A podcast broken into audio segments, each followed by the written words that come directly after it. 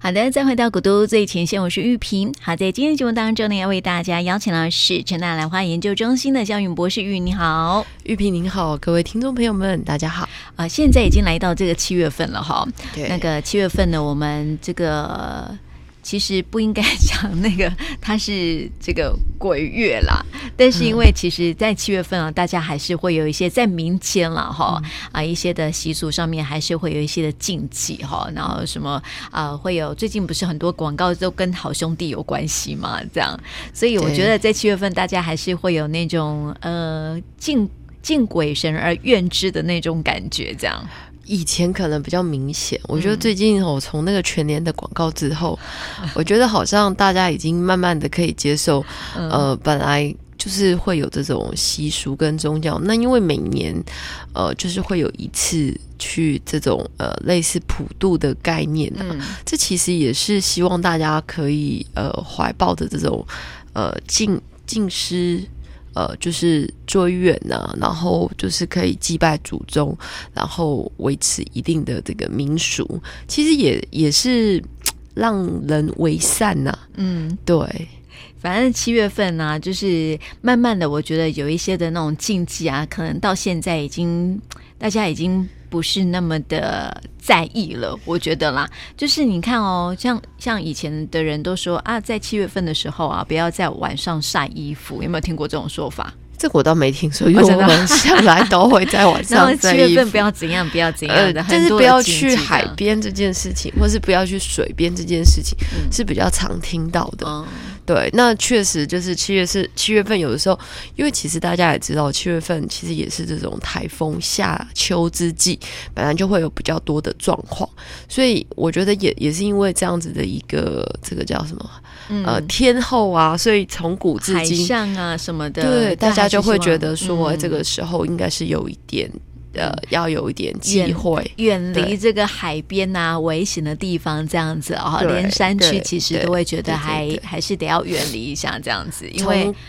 对科学的角角度度来来讲。讲，呃，对，嗯确实在这个就是、呃换季的时候，尤其是今年，你看最近的雨真是可怕，没这错，个一阵一阵，你要去海边也去不了啊，没你要去错山啊上你也去不了啊。而且这时候对这个真的是天气变化比较大一点，在山区其实变化更大。你看平地都变化那么大了，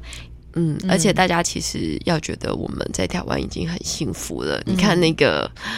呃，中国大陆大水呀、哦大对淹不对？水，然后那个加州大火啊对，啊，还有对这样，还有下八月雪的，有没有？对哦，还有那个什么是在哪里啊？呃，哎，那个诶是澳洲澳洲吗？澳洲澳洲本来就也应该是是冬天了哈，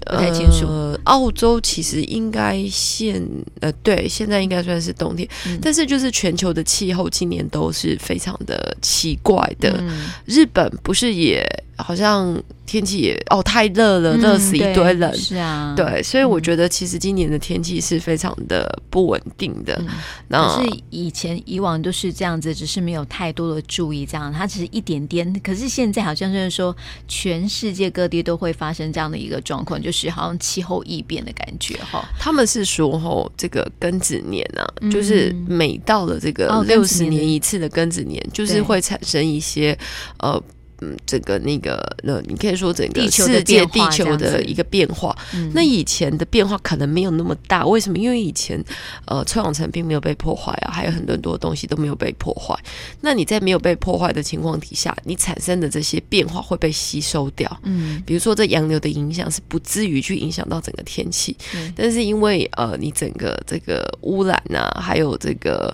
就是大气层的被破坏，还有一些磁场这边的被影响，所以就造成了一些平衡被改变，所以就造成现在整个气候极端会变得这么的对。明显。我想以前都是有的，可是我觉得那是一点一滴的，因为现在污染啊比较对对多，对所以还是要提 醒大家环保爱地球。 大自然的治愈能力其实都是嗯，有可是影响的。对啊，对但是我觉得大自然的他们虽然说有自愈的能力啦，但是如果说呃人人类就是持续的去破坏它的话，它的自愈能力就没有办法那么的快。以前对它的速度可能很快对，但是因为持续在破坏当中啊，破坏比那个自愈能力还要来得高的时候，对就很难自愈了。这样子，所以其实哦最近也一直有一个新闻，一直让我们深思这件事情，嗯就是在飞机出现之前，当然就是彼此不同国家的人、不同州的人是没有办法面对的，这个时间太遥远了。可是呢，这次的疫情其实让大家也发现说，其实没有飞机在天空飞，嗯 对于这个大气的影响原来是这么大的。嗯，那到底是好还是嗯不好还是不 好？对，我觉得这个。呃，这是一体两面的啦。对啊人们在享受这个科技进步的同时，我觉得也应该担负着、嗯，呃这个生对待态生啊态永续生存的一点嗯使命跟回馈。对呀、责。任这样子哦。为什么谈到这个呢？因为这个七月份我们讲都说，如果诶说的比较 恐惧一点，就是鬼月嘛，对不对对对哦对，所以呢，诶，我们就要来讲到这个兰花跟七月有对关的，对又想到一个东西，对大家不晓得知不知道，嗯其实有一种蓝，就叫鬼蓝。对，对对，刚刚今天早上玉萍问我说 嗯：“哎、那个中原普渡兰花有鬼兰的吗？”嗯，有哎、有一种兰花就叫幽灵兰，对，我记得好像之前有呃谈到过一点点哈、哦好像还对讲到一个故事，就是一对部电影，对不对？还是小说啊、它是一部小说。嗯其实那个小呃，在兰界的人呢、比如说最近不是也有。抛给玉萍，还有一些听众朋友们看，就是上个礼拜有去兰园参访，有看到这个猴子兰，对，啊，大家就觉得说，哇，这个真的是好特别哦。对，那玉萍就会问说，哎，那有鬼兰吗？哎，有有有，真的是有这种东西的。嗯对，你看达尔文的那个彗星兰都存在了，何况是这个鬼兰？对。那它为什么叫这个鬼兰鬼兰呢，哎、其实我我我我会把这个照片抛给听众朋友看哈，就是你只要一看到它，你就觉得哎。如果再跟跟你讲说那是鬼啦，你大概会觉得哦，有有点像，有点像，为什么？白白的，然后它其实有点虚啊，你会觉得好像飘在空中的那种感觉。嗯呃我觉得叫它幽灵兰可能会比较贴适切，当哦因为大家想象一下，在那个西方国家，嗯西方国家的幽灵一定是那种白色的，哎、其实我觉得你，我觉得那、呃、它蛮像伏地魔的、哎啊、佛地魔穿黑色的。对，但是它就是它是穿白白色色的衣服的伏地魔。那基本上在西方国家的这个幽嗯灵，我们讲幽灵，因为有很多那个很可爱的幽灵，其实他们一定都是白色的。 嗯，然后就是有那个四肢呃两只就是四肢不不是非常清楚，对对对对对，然后那个身体会有这样子那个扭动的那种感觉，嗯所以这个呃属于兰花界的幽灵兰，它其实是产自于佛罗里达沼泽里面的美国啊，对，在美国嗯佛罗里达，而且它只产在这个沼泽哦，除了这个沼泽以外，其他地方是不会长的。嗯不好意思，它既然叫幽灵兰，它就是跟那个呃大文的那个嗯彗星兰一样，彗星兰白天会会开花哦，嗯幽灵兰只有在晚上开花。哦，颠倒，对，它是嗯晚上开花，应该也不 是说它所以它白为什么天，叫鬼兰，就是因为幽灵兰，是因为它晚上出 没。而且它就是在沼泽里面。嗯那也不是说它晚上呃就是才开花，而是因为这种兰花它本身是腐生兰。嗯我们大家有提过，像天马这种腐生兰，它基本上就是它的球茎都在地上，然后要开花之前才会冒出来。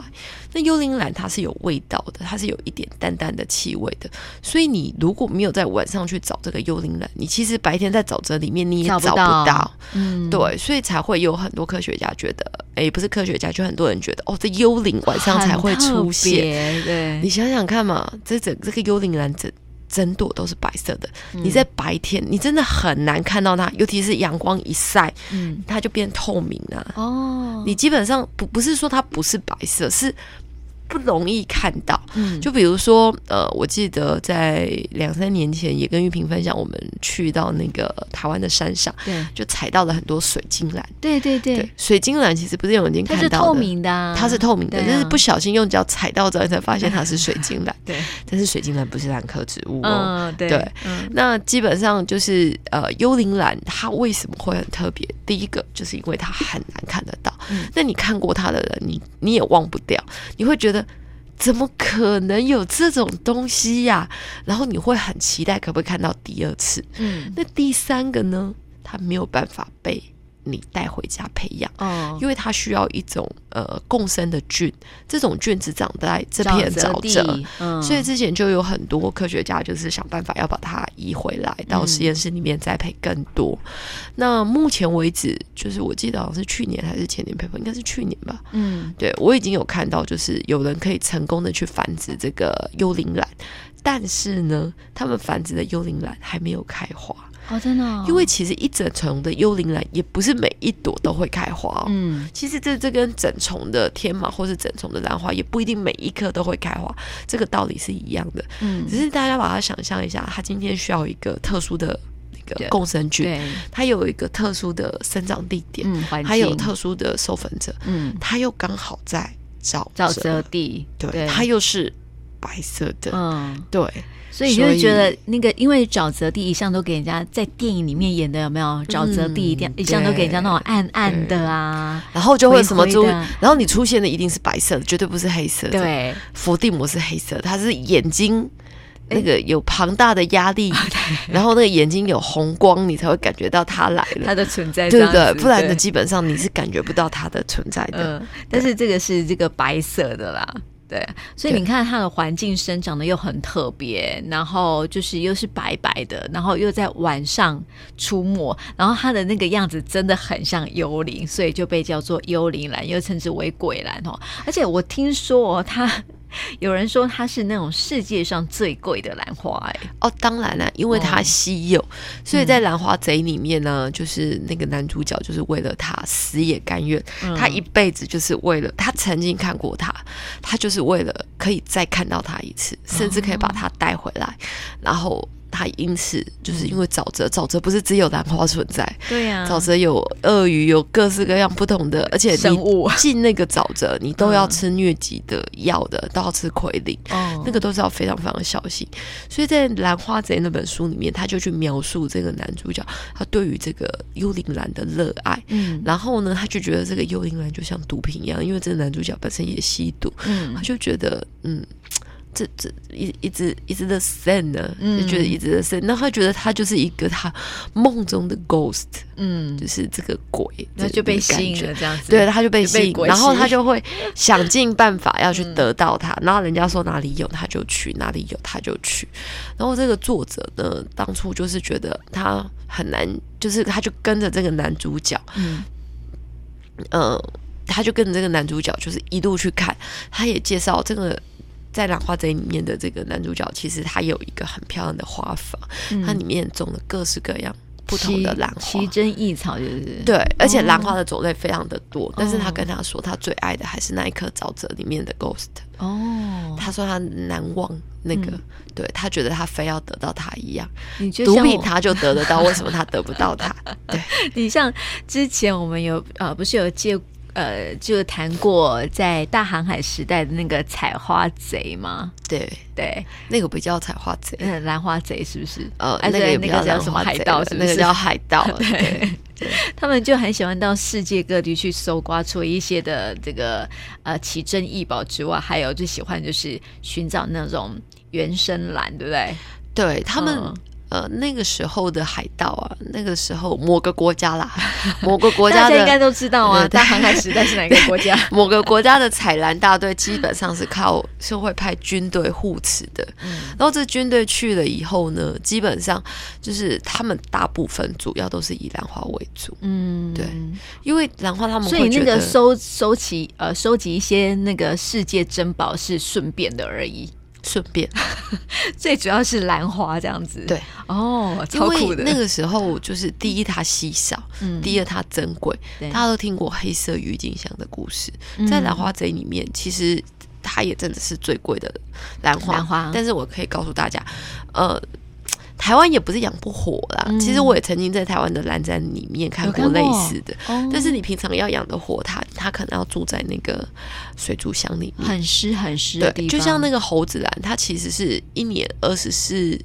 一年十二个月，一天二十四小时都住在冷气房。哦，真的、啊，你才这么娇贵哦。，对，而且他那一颗，他那两颗猴子兰，就是出去参展一个月回来没多久就已经挂了一半，嗯你，就知道连个猴子兰都可以娇贵成这个那样个上次我们不是有一年蓝蓝展的时候是有，因为刚好是猴年嘛，嗯嗯所以就从哪一个国家啊，就是厄瓜多，哦，对，然后就引进到台湾来，然后这个进来的时候啊，就是真的有几颗，但是就是它真的很小，对不对？呃，然其后实来的它时候的好它的像种类很多，哦就像我最近在脸书上 PO 的那个猴子兰就很大颗，嗯，然后它就一朵，它没有很多朵，它一次就只开一朵，它就比较大朵。那因为它长得比较大颗，比较大朵，你很容易就看到猴子的样子。嗯，但是它就是很难顾啊，对呀、呃幽灵兰更难啊，哦，真的、哦，对，幽灵兰更难。嗯，对那那环境不不好，它基本上它是很小需要一个共生菌的，所以你把它采回家，它大部分的寿命就是挂掉。嗯它没有办法存活，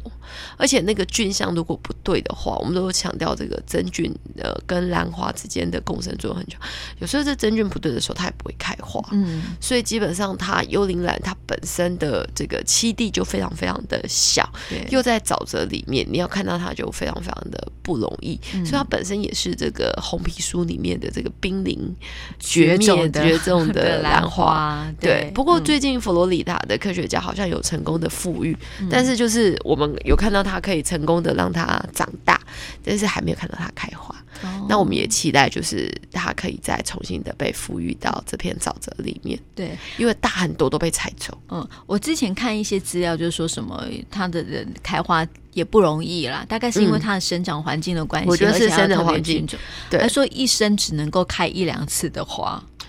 我觉得应该呃是、这个我我们也不晓得，对啊因为基本上就是幽灵兰，它有可能就是比如说它跟某个真菌共生，它消耗掉它的养分之后，它一旦授粉了，嗯授粉之后它可能就死掉了。嗯然后因为幽灵兰之前它是靠这个益芽，就是自己在长旁边一颗。那有时候你长了很多颗，你有可能这一颗就是嗯 monkey 啊，有个本啊嘛。对，可是事实上，因为昙花兰花有分两种，一种像蝴蝶兰这种，它没有办法从旁边长侧芽，嗯它要么就长高芽。嗯可是呢，像其他的兰花，像石斛啊，或者是文心这种，它是会长侧芽的。嗯，幽灵兰也会，但是相对的比例很少。所以它要开很就是呃，能够看到说它开很多，就是我觉得很难，很难哦，应该很难，对，嗯因为基本上它的所有的这个就是开花机制，还有它的就是生存机制，它都不是非常的清楚。嗯，那在这种情况底下，说真的，你一辈子可以看它几次？对、啊，兰花贼的男主角可能看它两次，嗯，所以你看，为什么《兰花贼》的这个男主角他要去寻找这个兰花，就是这样的原因，就是因为他也不晓得他什么时候开花，而且他也不晓得他能够看到它开花几次这样不子。晓得。对啊，然后经格过外珍贵。研究的话，因为它跟这个土沼泽里面的土壤菌相的影响非常的大，嗯所以基本上它是不是就是一年？我在想，一年开花应该只有一次啊，因为很多浮生兰一年只开花一次，嗯，那一次之后，明年确实这个球茎就不会开花，哦，因为它的养分就不会够。嗯，它可能就是换另外一个，哦换另另外一个另另外一球颗茎，嗯但是这一颗球茎会不会死，其实我们不知道。对，那它有可能再隔个两年之后，它才会再开花，嗯但是不晓得嘛，你不可能把它对啊挖出来，所以对，而且有时候很多人它看了环境改变了之后，它可能也不在了。有可能，对啊，而且它有可能把自己的养分就供应给新的芽球，嗯所以你有可能呃，就是有人会说它一生可能只能开一到两次，也有也有可能，对但是这个其实跟环境之间的影响。不过很确定的跟各位听众朋友们讲，就是这个 ghost 鬼兰，嗯它基本上这种浮生兰，浮生兰一年只开花一次，对，那它能不能开花也不一定不一哦。定哦。而且它今年开过的，因为我们其实也有做过其他浮生兰的研究，在对别的地方。嗯那它今年开过花之后，隔年是绝对不会开花的，嗯一定是别的就同一个区域的不会再开花，它要别的区域的才才会会开开花。花，对哦，他们其实一定，你知道吗？就是台湾的果树也是有大小对年之分的，是啊，他们当然也一样啊。可是问题是因为他们开挖又更难呐、啊呃环对境的变化，然后有很多的变化因子在。所以在野外兰花就本来就不是像台湾的蝴蝶兰一 样，遍所以地我都可以看得到。啊所以我如，我觉得如果真的能够富裕成功，那也真的是蛮大的一个创举哎。呃，目前为止苗是有了啦，嗯但是这个腐生兰要开花，本身它的机制是怎么样，可能那是下一个阶段要嗯考虑的。但是那些科学家好像就是要把他们有种出来的这些小苗再种回去那个地方。对，所以你看这些科学家啊、生物学家都真的都还蛮厉害的吼、就是说他们会看，他们会发现，在大自然环境当中啊，一些很奇特的花，其实不是科学家发现的，也是人们发现的，是这些然后科学家去这研究这的。些呃，已 经爱接兰近于的疯狂 的这个被 ghost 迷惑的人发现的，嗯通常都是他们发现之后，我们才会发现。嗯对，有太多的东西，并不是科学家一开始就发发现现的，的嗯都是海盗啊、航海家啊、哦可能像地理学家这些还比较容易发现。嗯对，或是植物学家会不会？植物学家的话，通常那我们我们不是是会嗯去看一些大自然环境当中一些像我生物我们我们其实是会，嗯可是。呃，可以分享给各位听众朋友。其实有很多哦，这个高手在民间，嗯他们他们虽然没有专业的基本的知识，嗯可是他们有时候看到的东西是比我们看到的哦，更多的。对他有时候会跟你说啊，来来来，这这长我们在一起三米，等一块嘛，但一克林个是心心的瓶颈还是心境这样子。嗯对，所以我觉得有的时候，嗯，大家就是有空走出户外的时候，还是打开自己的眼睛我。也这样觉得，对，真的，因为我真的觉得很多真的高手在民间，而且你不要觉得，嗯，我们现在是大人嗯啊，我们这个吃的盐，我们以前都是长辈们跟我们说，我夹盐比你夹的必够。哎我们现在不是也会跟小朋友说，你这个年纪你能够有什么见解跟建议呢？啊对对不对？我们不可以这样子。有的时候他们可能看到的东西比我们还要多，哎、真的真的角度也不同。嗯是没错，因为有一次我去那个好不容易在暑假期间哈，第一次跑去户外去走一走，在那个荷兰村，呃，这葫芦葫芦皮荷兰村，结果我们只是那边走走看看而已。你知道小朋友最先发现有螳螂哎、对呀、对呀、啊，然后也是小朋友先发现的，然后大人还在那边拍照啊，干嘛的？然后小朋友都已经在大自然里面玩开了，而且是跟这些去找一些小昆虫啊， 或是一些花花草草之类的。啊，说不定他会告诉你嗯说：“妈妈，这边还有草会关起 来。”那你可以跟他说：“这叫含羞草。含羞草。 对，所以我觉得有时候我们要打开我们的眼睛，然后打开我们的心，去看看这个世界了”所哈。以很多人说，其实随着年纪增加，嗯，越大越老，其实你是越变越笨、越变越笨的，因为你对会被很多东西给制约，对，你就再也看不到局。限住了这样子，所以嗯其实我们也要佩服这个，就是当初去发现这个 ghost 幽灵兰的。嗯所以我觉得今天呃，就是也非常的应景了，对啊因为下个礼拜就中原普渡了，嗯就以这个幽灵兰让大家也哎也来来了解一下，了解一下哇兰花界也有这种，有哦鬼， 而且它的英文名字就叫 ghost。对啊呀、好、超应节的。好啦，在今天呢，也谢谢玉云的分享哦，谢谢，谢谢。